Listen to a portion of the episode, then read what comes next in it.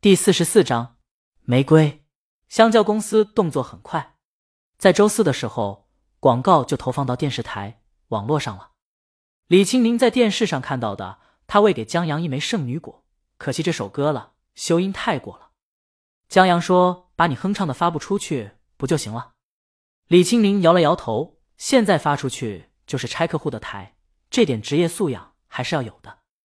不过版权还在手上，他也能发歌。”估计客户还挺希望李青宁发的，然而锦鲤工作室只发布了纯音乐广告，刚投放，无论质量如何，这首纯音乐在短时间内并不会引起太大的反响。或许一个月、半年过去后，人们听到这首音乐会突然想起啊，香蕉手机。就是在大魔王的粉丝群体中，恐怕都很少有人知道这曲子出自工作室之手。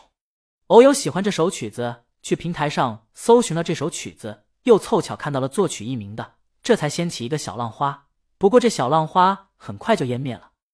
倒是喜欢纯音乐的群体，这首曲子很快加入他们的歌单，成为他们学习工作的背景乐。捎带着还起到了广告的效果。现在谈论最多的也不是《Young for Real》，当然这首曲子表现不错，曾一度挤入到单日付费榜前二十。还有人在国外的视频 UP 主放给外国人听。让他们评价这首歌，外国人评价是有的听得懂，有的听不懂，但都说很快乐，很好听，并没有因为口音而觉得这首歌不好，这为这首歌带来一些热度。但安远他们属于玩票性质的，号召力还是弱了一些。现在真正霸榜的是《送别》，无论在月播放、口碑还是付费榜，《送别》都一骑绝尘。张导电影的品质很高，既有欢笑和风景，又有温情和治愈。还有送别的眼泪，在送别的旋律下，两者相辅相成，达到了很高的高度，属于相互成全的经典。对于送别，许多乐评人认为这是一部伟大的作品，无论作曲佚名，还是作词李叔同，亦或者李渔一曲封神，都不为过。当然，粉丝还是更喜欢把李渔叫做大魔王。这次大魔王回归，就是搅乱华语乐坛来了。然而。大魔王现在广告和杂志封面拍了不少，音乐迟迟不见动静。纯音乐有待发酵，但广告的效果是毋庸置疑的。在狂欢乱炸下立竿见影，不懂数码的借助于清晰、纯净而青春的画面，搭配着纯净音乐，觉得这手机像素就是高。懂摄影的人见手持拍摄，画面这么稳，而且用手机拍摄不可避免的拖影和模糊作为转场，反而更让人相信是手机拍摄。认为拍摄广告的人绝对有一把刷子。至于广告人，这则广告无论从拍摄还是音乐都是一次佳作。这个广告不说扬名立万，至少让公司小有名气了。现在周浩就把这两则广告制作成广告刊例和案例 PPT，供业务员去宣传。这三天，周浩都在拍摄橡胶制品广告。用他的话说，他的拍摄技术同江阳的创意简直是珠联璧合。他都把广告送去参加广告大赛了。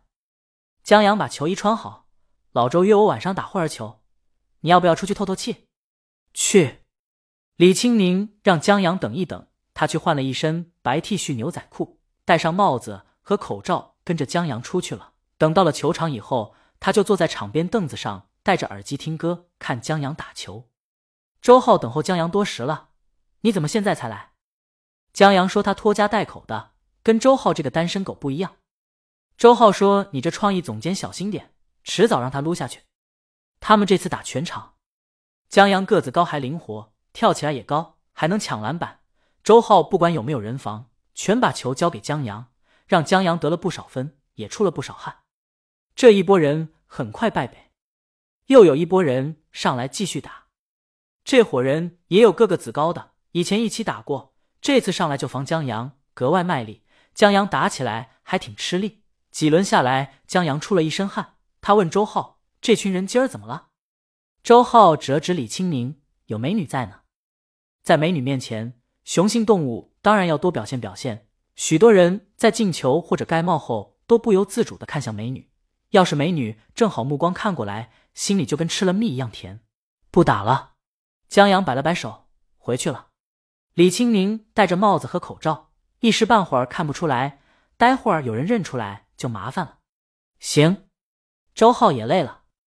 江阳走到李青宁面前，李青宁带了纸，他给江阳擦了擦身上的汗，又把手里的水递给江阳，惹来刚才打球的人一阵起哄和羡慕。江阳向他们告别，在路上，李青宁挽着江阳的胳膊，一直没说话，若有所思。江阳问他怎么了，没什么。李青宁摇了摇头，就是大姨妈推迟了，现在还没来。江阳一口水差点吐出来，他这也太准了，在安全期就一次就中招了。李青宁抬了抬帽子，有没有做好当爸爸的准备？江阳认真讲的话，他没做好准备。他在穿越之前还是一个高中生，现在一下子要当爸了，这角色转变的有点快。但惊喜之所以是惊喜，就是他来的突然，而且让人高兴。或许他现在还没做好准备，但他会努力，而且一定会成为一个好爸爸。江阳也曾问过自己，假如他成为一个父亲的话，他希望他的孩子变成什么样？